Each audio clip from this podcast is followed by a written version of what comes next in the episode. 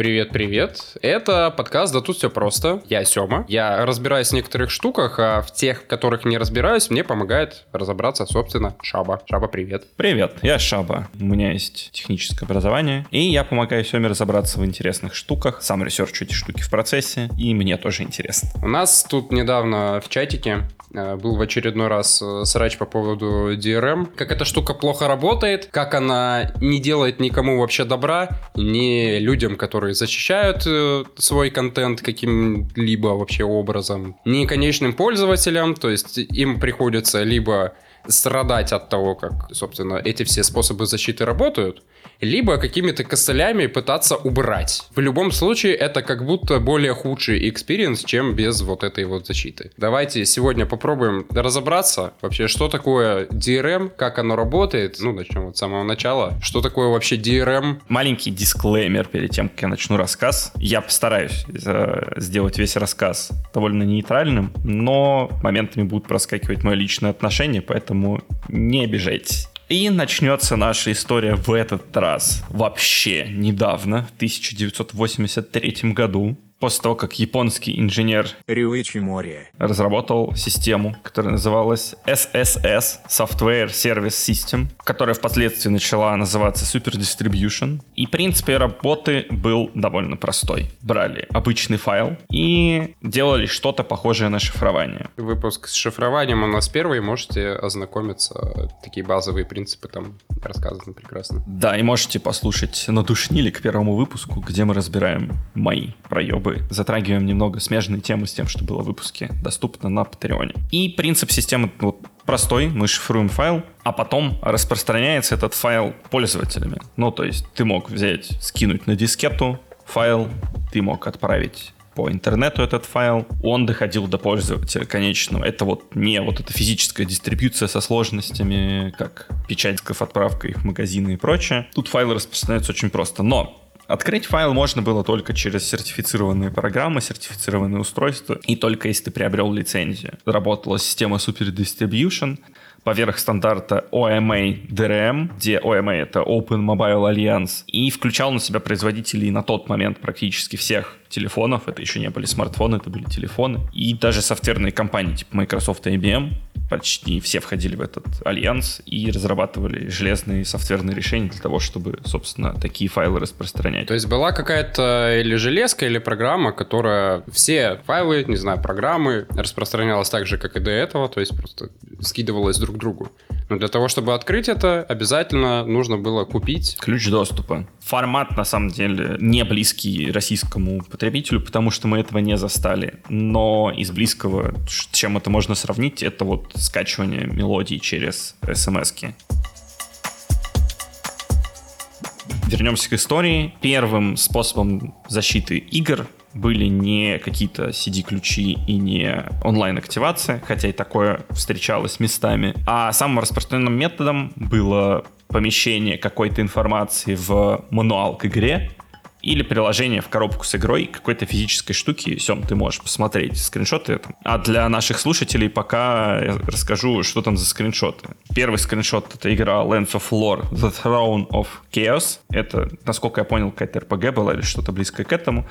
И там игровой персонаж прям в диалоговом окне говорит «Стоять! Пароль, чтобы пройти дальше, ты можешь найти в игровом мануале на странице 12, третья строка, пятое слово». Ну, то есть прям в лоб решения. Были более элегантные решения. Эти пароли были спрятаны не в игровом мануале, а в книжке с лором. То есть тебе нужно было найти имя какого-то персонажа в истории игры. Или вот второй вариант — это вот колесо бумажное с двумя вращающимися частями, где верхняя часть закрывает часть нижнюю, в ней есть прорези. И вот на скриншоте пример Secret of the Monkey Island, где тебе нужно сопоставить лица пиратов, а в прорези у тебя появятся коды, несколько их штук с разными названиями, по-моему, географических объектов, где тебе нужно эти коды, собственно, ввести в игру. Например, одно из этих колес бумажных — это способ дешифрации двух игровых алфавитов выдуманных. О, ну как-то было вплетено еще не в историю, а в геймплей. Прикольно. Да, ты не мог пройти часть игры без физической штуки, которая прилагалась в коробке. Я вспоминаю эти ублюдские игры. Вот, по-моему,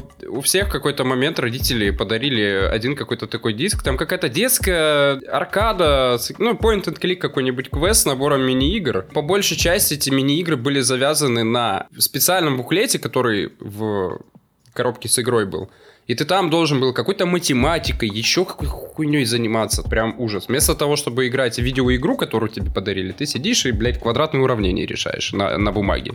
А потом решение вписываешь, ну, вот, в компьютер. А для тех, кому интересно, в описании скину ссылку на сайт, где можно прям покрутить эти кружочки интерактивно. Ой, я, я сейчас открыл это, да, это прикольненько. Да. Следующим шагом в развитии DRM стало появление технологии CSS. Не путать с каскадными таблицами стилей решений это Content Scramble System. Ну, то есть из названия понятно, что производители хотели как-то зашифровать или скрыть от пользователя оригинальный сигнал. Технология была разработана в рамках DVD форум и позволяла шифровать данные на DVD-диске и воспроизводить эти данные могли только плееры, которые были сертифицированы эти, этой организацией. К этой технологии мы вернемся еще чуть позже, там будет интересная история. То есть это уже, ну, то же самое, что было в начале? Да, но проще, потому что здесь фактом покупки была не лицензия, а просто наличие у тебя физического носителя. И тебе не нужно было никакие коды вводить. Ну вот, да, что это сертифицировано на, на основе того устройства, которое это считывает. Да, и такие устройства, естественно, имели защиту от копирования контента какую-то, которая как раз-таки не давала тебе скопировать просто так данные с диска. Об этом мы тоже поговорим чуть позже, но вернемся к нашей хронологии. В 1998 году был принят закон DMCA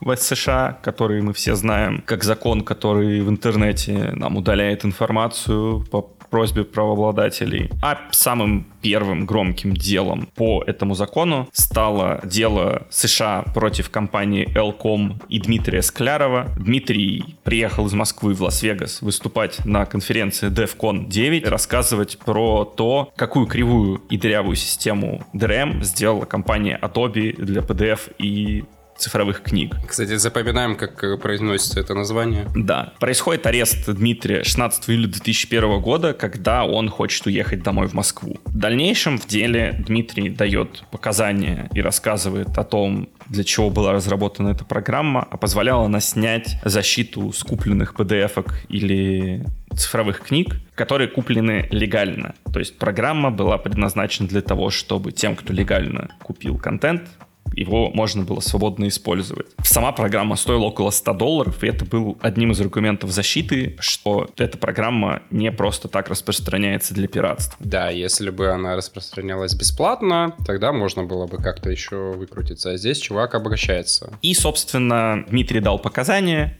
и его отпустили обратно в Москву под подписку, что он вернется дать показания в 2002 году на, собственно, уже судебном разбирательстве. В дальнейшем дело закончилось ничем. Компания Elcom спокойно отбилась от иска тем, что это вполне себе легальная программа, которая позволяет снять DRM-защиту с легально приобретенного контента. После этого DMCA начнет критиковаться просто всеми уже. Но если на момент принятия его критиковали всякие цифровые панки и прочие чуваки, которые были против авторского права, то после таких приколов и систему начинают критиковать уже прям очень сильно.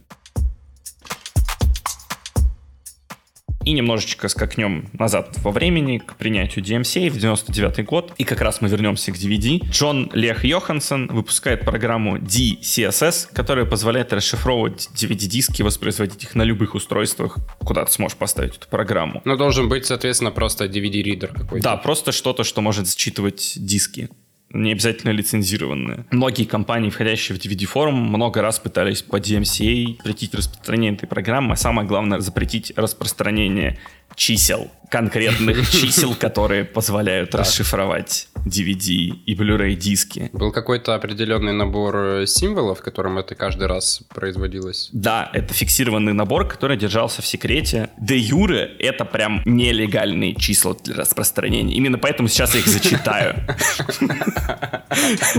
Мы так быстро дошли до, до запрета математики. В 16-речном формате зачитываю код для расшифровки DVD Blu-ray Blu-ray дисков. 09 F9 11 02 9 D 74 93 5B D8 41 56 C5 63 56 88 C0 За тобой уже выехали пинкертоны, поздравляю. А также на Википедии вы можете найти цветовое представление этого кода, который стал, который стал флагом свободы речи э, и движения за то, чтобы ДРМ отсутствовал. Если там не российский флаг, я сейчас проверю, то я очень разочарован. Нет, там цветные полоски. Нет! Там цветные полоски, которые шифруются по три блока как раз-таки. И вот те цифры, которые я проговаривал, они становятся RGB компонентами этих полосок. Это очень круто, да. Вот теперь, используя эти цифры и найдя алгоритм в сети, вы можете расшифровать любой DVD или Blu-ray диск. Самое интересное то, что во Франции в итоге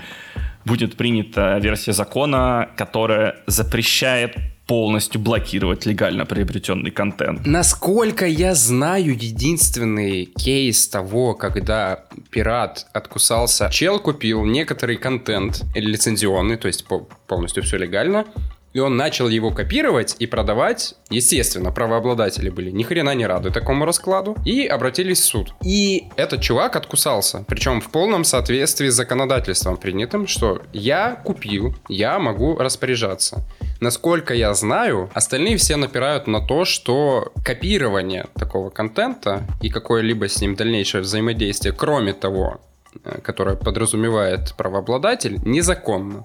Однако товар даже цифровой, э, ну там какая-нибудь игра, допустим, она обладает всеми признаками товара, и, соответственно, все действия, которые ты можешь проворачивать с товаром, который ты купил за свои деньги, ты можешь делать. То есть там далее копировать, продавать и так Ну, далее. там есть чисто такое логическое, скажем, ограничение. Ты не можешь коммерциализировать свое копирование легально приобретенного контента, перепродавать его за деньги, потому что это уже нарушение авторского права, и ты продаешь то, на что ты не имеешь никакого права. А второй момент — это то, что когда ты передаешь кому-то эти права, то есть перепродаешь контент, тебе по-хорошему надо от него избавиться, как это происходит, например, с физическими версиями игр. Ты передаешь коробку с диском другому человеку, и все. Ну, то есть для этого нужно разработать какие-то механики, возможно, какие-то какую-то легальную базу под это сделать. Потому что сейчас все это в серой зоне находится на самом деле. Да, легальной базы никакого, никакой нет, поэтому чел и откусался. А во всех остальных случаях, насколько я, опять же, понимаю, суду просто лень разбираться, там написано, что вот запрещено и все. И еще раз, насколько я понимаю. Мы покупаем не исходный код, а право его использования. Вот в виде какой-то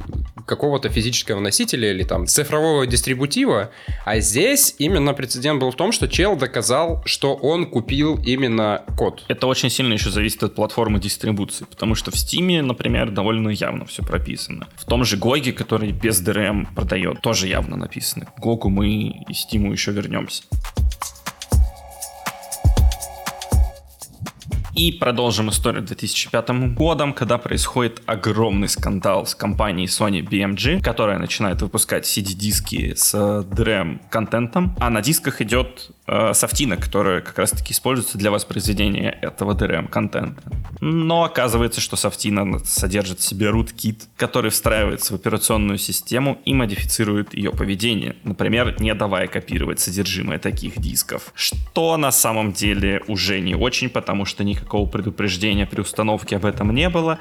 А самое главное, что этот rootkit создавал огромную дыру в безопасности операционной системы. И очень-очень быстро появились вирусы, которые начали эксплуатировать эту уязвимость. То есть чуваки без предупреждения внедряют систему, какую-то программу, которая изменяет поведение всей системы, а не только влияет на ту ее часть, которая программа, которая их контент, то есть не только на ту часть компьютера, которой занимаются они, а вообще на весь. И делают в нем кучу дырок, позволяя не только потерять какие-то данные, там, деньги, неважно что, для пользователя, понести какие-то убытки, так или иначе, но еще и делают дырку для самих себя, по сути. И, собственно, история заканчивается в 2005 году первым коллективным иском, в 2006 еще несколькими коллективными исками. Кучу денег отсуживают тут Sony.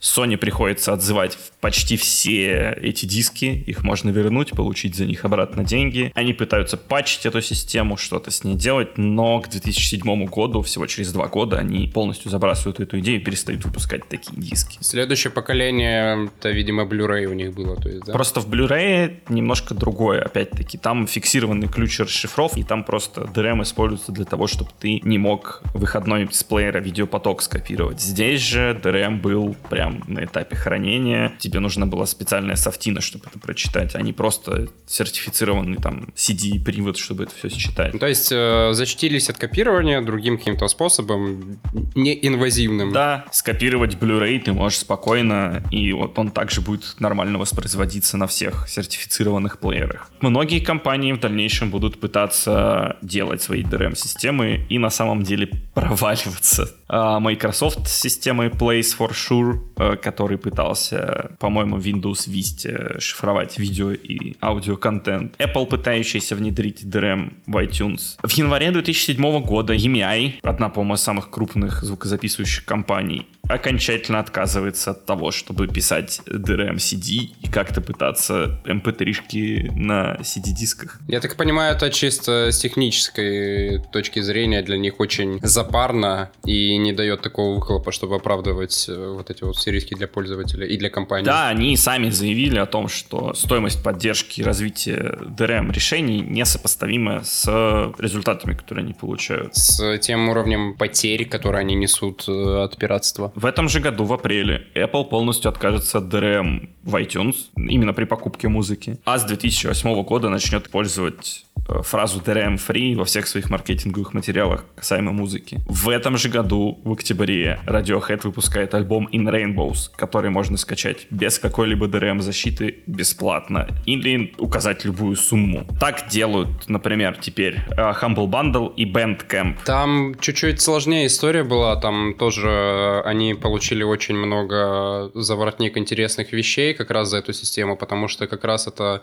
связано с системами музыкальной дистрибуции, и они были, в общем-то, первые. Инди-музыканты напряглись, э, большие лейблы очень сильно напряглись от этого, потому что, ну, сейчас налетят вот эти вот бомжи, понакидают по одному центу и купят наш э, прекрасный альбом с пятью продюсерами. Ну, что это такое? Как оказалось, если делаете хорошую музыку, то в целом это может работать. К вам придут люди с большими деньгами, заплатят вам хорошие деньги. В этом же году, в ноябре 2007 года, Major League Baseball сломает доступ ко всем видеоигр до 2006 года, которые люди покупали, потому что обновить свой сервер лицензий и видео перестанут запускаться.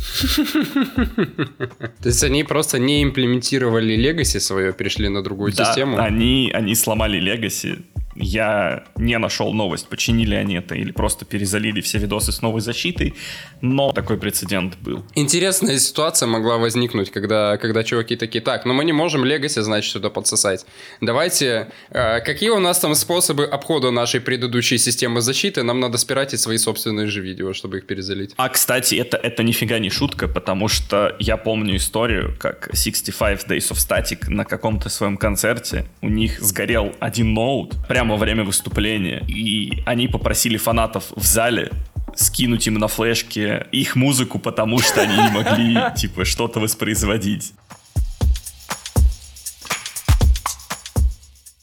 Переносимся в 2008 год. Тут сейчас начнут происходить абсолютно противоположные события. В начале года запускается магазин gog.com, компания CD Projekt Red. И да, правильно произносить проект, а не project, который будет продавать все игры и еще пытаться продавать другой контент без DRM. Но останутся в основном только игры. Другого контента там очень мало. У них еще дополнительная особенность, что те игры, которые у них выходят в сервисе, я так понимаю, они их дотягивают до того, чтобы они были работоспособными на новых системах. Но это уже стало позже, когда они начали заниматься презервации контента, скажем так. Они работают вместе с разработчиками, чтобы собирать версии игр, которые работают на современных системах, и как-то пытаться ну, со временем это все сохранять. А также 2008 год запоминается нам тем, что выходит Mass Effect, в котором DRM требует постоянного подключения к интернету, чтобы игра работала в версии для Windows, естественно. На решение это называется Securom, и вызовет оно огромный backlash, все будут недовольны,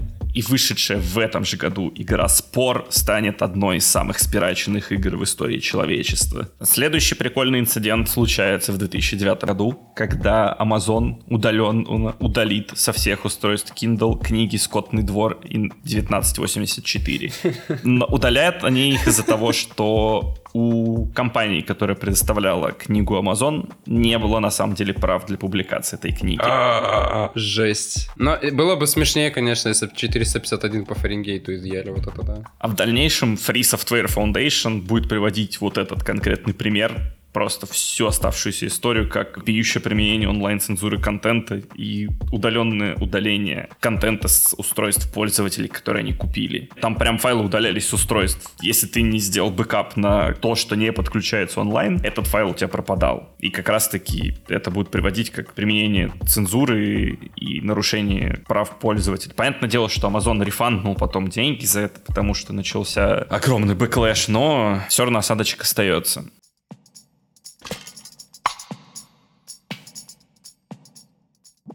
А теперь мы перейдем немножко про бездремные штуки, а именно в 2011 году Луиси Кей выпустит свой концерт Live at the Beacon Theater без DRM и с доступом всего за 5 долларов на его сайте. Концерт станет настолько успешным, что полностью окупится за 12 часов с момента старта продаж. То есть поперечный даже это спиздил Луиси Кея, да? Я правильно понимаю?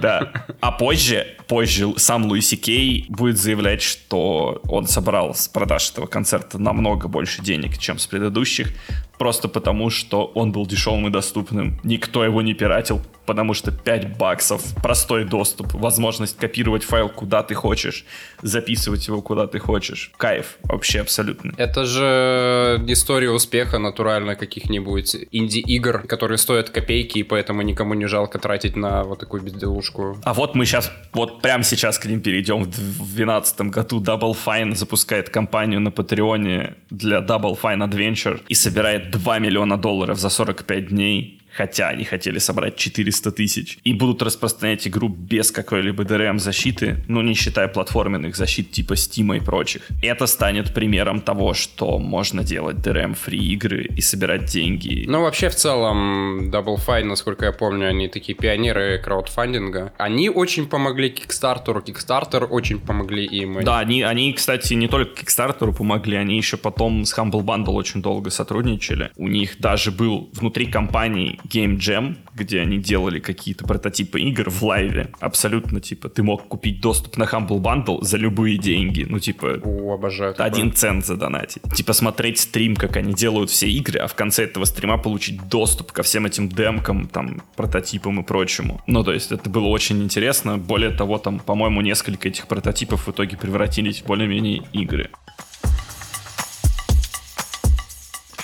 Последняя наша остановка на сегодня, потому что мы не будем приходить к современным платформам, мы их обсудим дальше. Но вот последняя остановка на сегодня это 2014 год. Один из самых крупных дистрибьюторов онлайн комиксов, Comixology, начинает э, давать возможность издателям рас распространять комиксы без DRM. И многие издатели подписываются под эту штуку и начинают распространять свои комиксы без DRM защиты. Но в 2022 году компанию Comixology купит Amazon, и эта лавочка закроется окончательно. С историей ознакомились, э, краткий экскурс проведен. Какие способы сейчас, какие раньше использовались для защиты контента? То есть по какому принципу они работают? Ну, самый простой способ, который мы все, скорее всего, знали и с которым все сталкивались, это верификация на запуске, когда программа запрашивает ключ активации, или какую-то активацию онлайн, или через телефон, например, как была активация Windows XP, когда ты звонил прямо по физическому телефону на горячую линию, вводил код, который отображает тебе компьютер, а тебе робот надиктовывал ответный код, нажимал кнопочку, и винда активировалась. И более современный вариант — это онлайн DRM, когда у тебя программа просто проверяет, можно ли запускаться, связываясь с сервером, проверяет твою лицензию. WinRAR до сих пор ты оформляешь заказ на покупку лицензии, они в течение двух-трех рабочих дней присылают тебе письмо с ключом, который надо ввести. Да, причем можно заказать до сих пор физический диск. Три кликс Филиппа есть замечательный видос на ютубе. Просто суперский. Да, где он обозревает то, что тебе присылает компания WinRAR домой. Куда только вставлять этот диск, да, непонятно, но... Но он купил CD-привод для этого видоса. А, следующий метод шифрования, вот как я рассказывал в Super Distribution, это когда весь контент зашифрован, и он просто не будет работать без ключа для шифрации, без какой-то специальной программы или без лицензированного плеера. Потом, это решение, которое предотвращает копирование. Это вот то, что я говорил, что лицензированные плееры не дадут тебе записать просто так контент, выходящий с них. Возможно, это где-то на уровне ОС защиты копирования файлов. Правда, от этого уже почти отказались, к счастью, но раньше такое было. В той же Windows Vista были решения, которые блокировали копирование защищенных DRM файлов. А сюда можно включить всякие, типа, ограничения перехвата изображения на стримингах, да, типа да. Netflix, кинопоиска? Это оно в том числе. Попробуйте сделать скриншот, но я думаю, вы все пытались это сделать в каком-нибудь плеере, вот онлайн, там, онлайн-кинотеатра, и у вас ничего не получится. Это вот оттуда все. Следующий метод защиты — это ограничение во время работы программы в рантайме прям. Это вот для примера простого, это Operation Flashpoint, Cold War Crisis, когда понимала, что она запущена нелицензионно, она повышала отдачу оружия очень сильно, ты переставал попадать в цели, а иногда игрок вообще превращался в птицу мира и больше не мог воевать. А в Sirius Sam 3 появлялся бессмертный враг, который бегал за тобой. Там какой-то, да, бессмертный скорпион был. В GTA 4 еще этот пьяный режим не отключался. А следующий способ — это региональное ограничение. Например, видеоформаты NTC PAL на видиках, на старых DVD-плеерах. Сзади был лейбл, к какому региону он относится. И на коробочках с дисками и кассетами тоже. Если у тебя регион кассеты или диска, где должно воспроизводиться и продаваться эта штука, не совпадает с тем, что у тебя на плеере просто не запустится ничего. Насколько я помню, это связано было там с какой-то разной частотой воспроизведения или чем-то таким? Нет, нет, это было связано исключительно с лицензированием контента и тем, что, ну, так же, как региональные цены в Steam, например, чтобы не покупали дешевые штуки в дорогих регионах. И последний метод, он не столько про ограничения, как про отслеживание, а именно отслеживание копирования. Это когда у тебя в кинотеатре, например, на картинку добавляется какая-то информация, по которой можно отследить, а в каком кинотеатре была снята экранка. Это добавляется везде на самом деле. Это добавляется и в стримингах, и в офлайновых штуках. Это чисто, чтобы отслеживать, кто крадет контент и блокировать им доступ. Самый простой, по-моему, пример это когда монтажеру Marvel дается какой-то кусок, чтобы он его смонтировал. Он дается с какой-нибудь ватермаркой. Ну, монтажер это, наверное, плохой, ну, какому-то сотруднику, неважно, он дается с ватермаркой. Для озвучки это в основном используется и для дубляжа. Да, да, да, да. Вот. Предоставляется, то есть, какой-то кусок с ватермаркой, чтобы э, эта ватермарка, она уникальная для всех людей, задействованных в процессе, то есть, когда эта запись попадет в сеть в каком-либо виде, правообладатель посмотрит посмотрит на эту ватермарочку, которая уникальная еще раз э, для всех, кто имел к нему доступ, и точно будет знать, кто это все дело слил.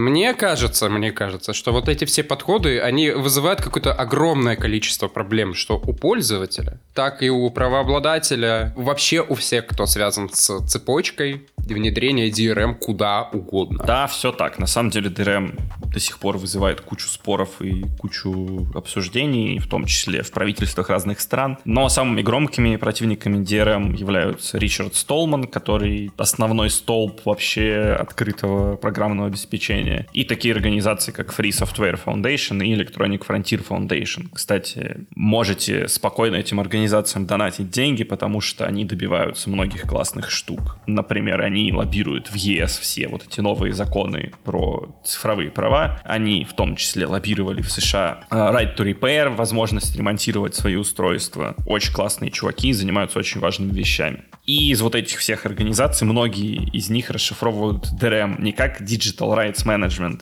а Digital Restrictions Management. Что куда ближе к правде. Билл Гейтс в 2006 году на конференции CES заявляет, что DRM часто создает проблемы для легитимных пользователей. Это на самом деле так уже тогда было. А это было уже после релиза Vista или, или нет? Это плюс-минус тогда, но ты как раз вспоминал Off the Record Star Force 2006 год, это вот тогда. Ну, то есть сколько раз у тебя игра не запускалась даже с лицензионным ключом, вставленным диском, и всем просто выключалось, потому что система защиты решала, что что-то не так. Самое простое, диск мог поцарапаться. Одна какая-нибудь царапка в ключевом месте, и все. Дальше Гейб Ньюэлл куча раз заявлял во многих интервью, на многих конференциях, что, цитата, «многие стратегии DRM просто тупые», конец цитаты. Потому что на самом деле многие стратегии DRM, они мешают пользователям и не создают какого-либо дополнительного опыта опыта. И как раз-таки мы вспоминаем Steam, который на самом деле тоже содержит в себе DRM, и тоже проверяет игры на запуске. Но как платформа Steam предоставляет кучу дополнительных возможностей как для пользователей, так и для разработчиков. Например, ты можешь ставить из элементарного туда любую какую-то софтину, там, программу, игру, которая у тебя куплена, получена какими-то другими путями, вставить ее в свой прекрасный, в свое приложение Steam и запускать оттуда со всеми плюшками, которые дает Steam. Ну, кроме там, естественно, каких-то социальных функций, потому что это все на стороне Steam. Но, допустим, там поддержку контроллеров, то есть если игра игра поддерживает только DualShock, например, оно тебе подсасывает твой э, дорогой Xbox One X контроллер. Да даже самые базовые функции, такие как во время игры, чтобы тебе не нужно было сворачиваться. Да, скриншотики, что угодно. И на самом деле, будем честны, DRM в Steam обходится в день релиза, он у них даже не пытается особо защищать игры, а все мы рано или поздно запускали на своем аккаунте игру Space War.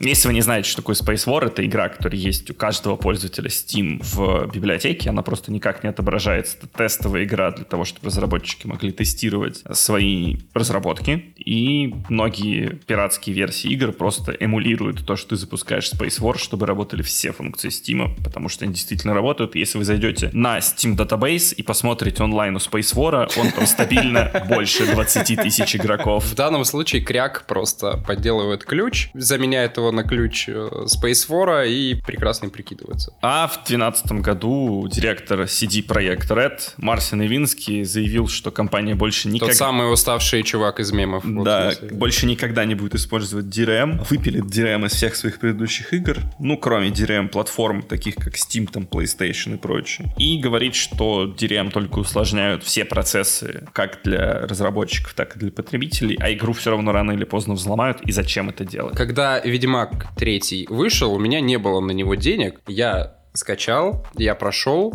прошло некоторое время, у меня появились деньги, я пошел в Steam и купил эту игру по full прайсу. Я больше не буду в нее играть, потому что ну, она, блядь, огромная. Но просто мне захотелось э, поддержать разработчиков за их э, труд, заплатить им какую-то копеечку. То есть так или, так или иначе, если пользователь говнарь, он найдет способ обойти все защиты и получить контент бесплатно. Если нет, он найдет способы занести денежек.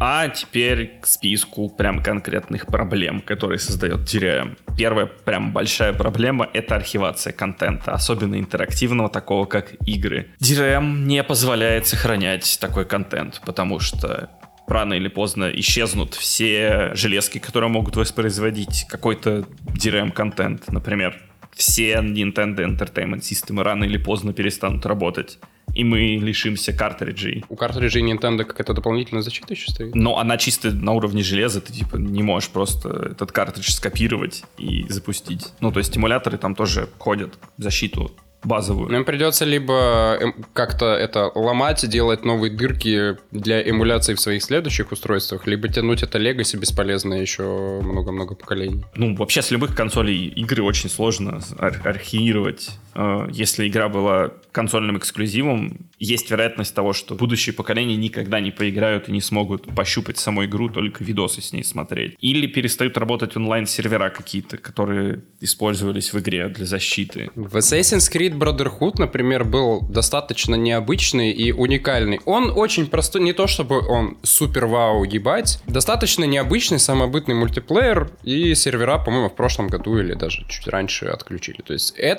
эту часть игры, эту игру мы больше никогда ни в каком виде не увидим. Мы не сможем в него поиграть. Но это тоже сопутствующие проблемы презервации игр.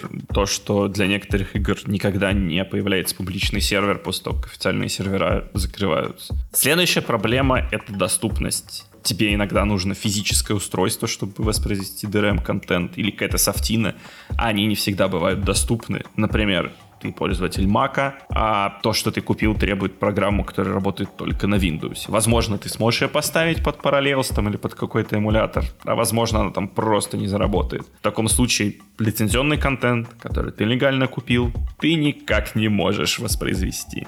Ну, это беда форматов, я так понимаю, потому что если я куплю сейчас, пойду в какой-то, я не знаю, сейчас существуют они еще или нет, магазин дисков с играми и куплю себе старую игру со Старфорсом, я могу скачать дистрибутив игры с сети, но мне некуда в моем компьютере вставить этот диск для того, чтобы StarForce ебобанный э, проверил э, ключи ну, вот эти вот необходимые с самого диска. Просто потому что, ну, у кого сейчас стоит дисковод? Ну да, опять-таки проблема доступности с тем, что у тебя просто нет железки, чтобы DRM работал. Потом следующая проблема — это проприетарность. Некоторые решения настолько закрытые, что вот эти ограничения железок начинают стрелять тем, что только один производитель, например, делал такие железки ну, и стандарт полностью закрытый. Бам, у тебя появляется кусок контента, который ты никогда ничем не сможешь открыть, потому что компания, делавшая эти железки, например, банкротилась к херам. Либо искать решение опять по обходу этого говна. Да, на самом деле еще большая проблема DRM — это сомнительность этой защиты. Вот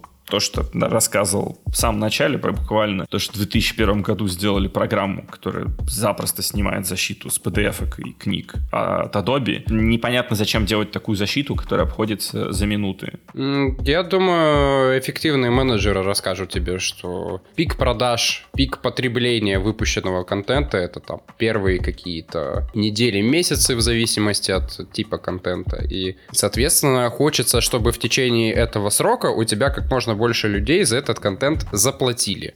Дальше оно взломается, дальше уже не важно. Хвост у разных медиа может быть больше, меньше, но в любом случае во много-много-много раз меньше, чем вот этот вот пик, который при выходе этого контента. Ну, это понятно, но иногда цена не сопоставима с результатом.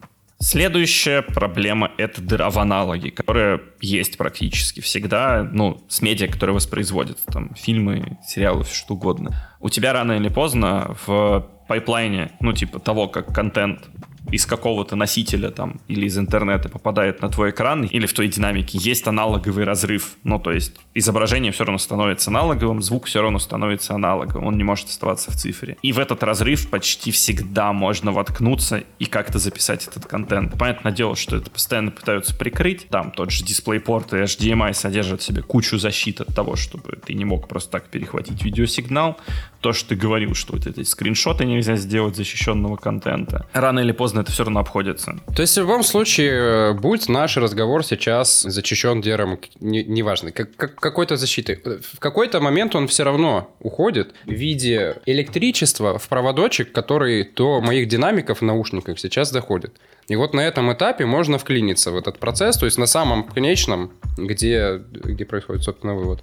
Другой вопрос, что в зависимости от того, какой это вид контента, там, конечно, все может быть сложнее, потому что, ну, с аудио все достаточно легко.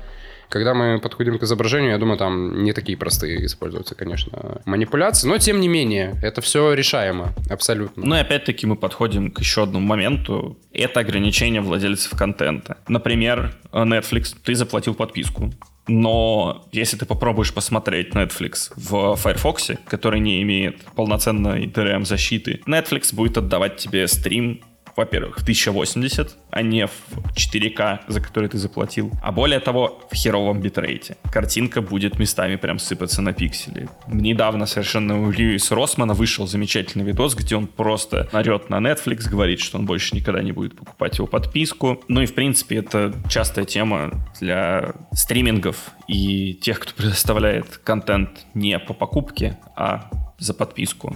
То, что тебя очень сильно ограничивают в том, как ты можешь потреблять этот контент.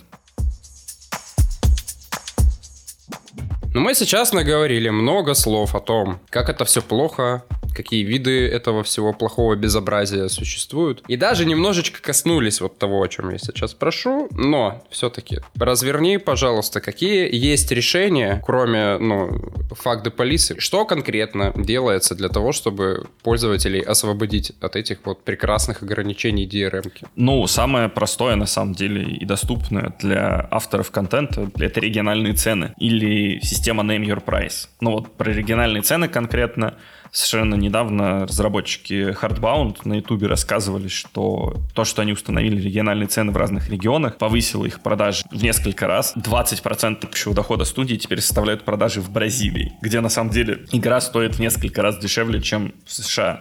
А еще забавный момент, они в одной из своих игр сделали защиту не DRM, ни чем-то еще, а тем, что они хранят сохранение игры фактически в ачивках Steam. То есть, если у тебя нет ачивок, ты не проходишь игру. Ну, в смысле, ты можешь пройти ее за один раз, за один присест, не выключая игру. Я так Tekken 3 когда-то проходил, я так сильно переживал по поводу места на карте памяти, потому что меня напугали, что оно там ограничено, когда вот мне PlayStation дарили, типа, сохраняйте вот только когда надо. И в итоге в итоге эту карту памяти ни разу не использовал. Кроме региональных цен есть такая штука, как классные лицензии, под которыми можно распространять контент. Это Creative Commons для почти всех медиа, и GNU Public License, GPL для софтверных решений. Эти лицензии пермиссивные, они разрешают продавать контент за деньги, это не, ну то есть open source не про то, чтобы распространять софт бесплатно, он про то, чтобы свободно его распространять. GPL, например, как часть лицензии разрешает хакать софт, который ты приобрел или получил легальными методами.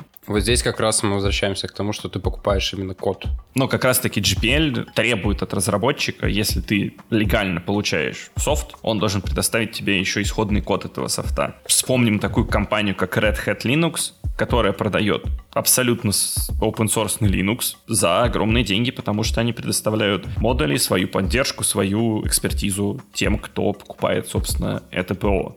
Еще одно решение, это, конечно же, DRM-free распространение. Это GOG.com, это Humble Bundle. И очень иронично в этом же списке будет мегакорпорация Apple и их iTunes. Компания зла, но компания добра. Да, причем DRM-музыка генерирует там огромные продажи до сих пор прикольный пример с тем, что Тейлор Свифт в свое время на три года вытащила всю свою библиотеку из Spotify. Но не по причине того, что там есть DRM, а по причине того, что они мало за одно воспроизведение платили. И выпустила целый новый альбом 1989 не на стримингах а на iTunes. И это поставило одни из самых больших рекордов продаж в iTunes. То есть люди хотят покупать контент, даже если его можно получить бесплатно. Потому что DRM-free музыка в iTunes, это значит, что в день релиза все уже есть там, где оно есть проблема с DRM это не только проблема самой технологии, самих решений, это еще проблема с авторскими правами, тем, как они устроены в 2023 году. Авторское право в современном виде, оно не про защиту авторов, как оно было изначально задумано, а про защиту держателей авторского права,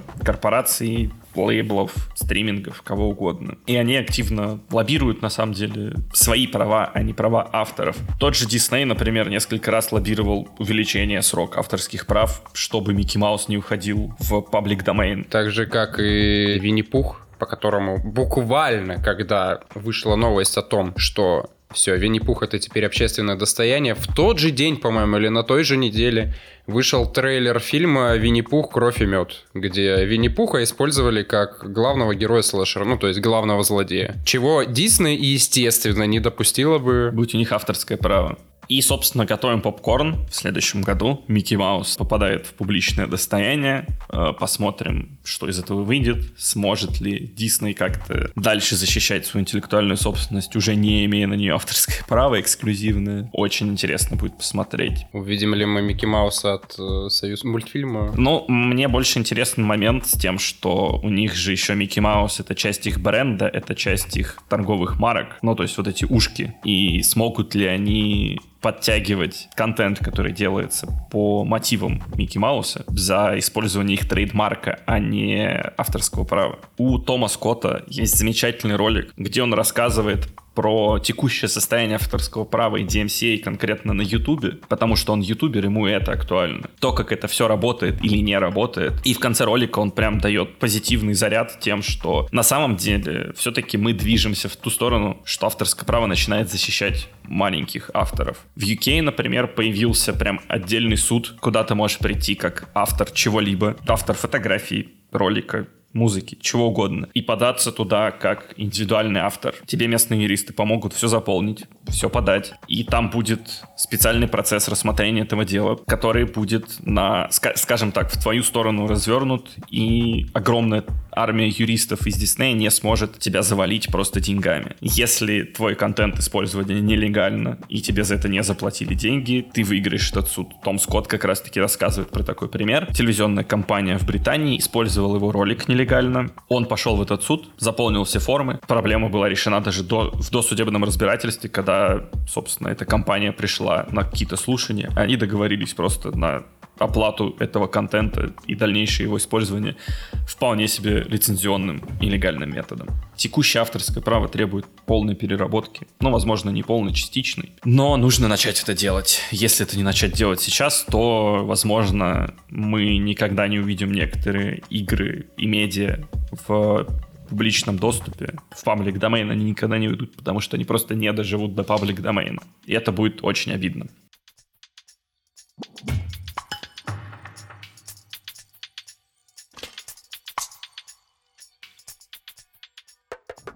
А на этом, в принципе, мы заканчиваем рассказ про DRM.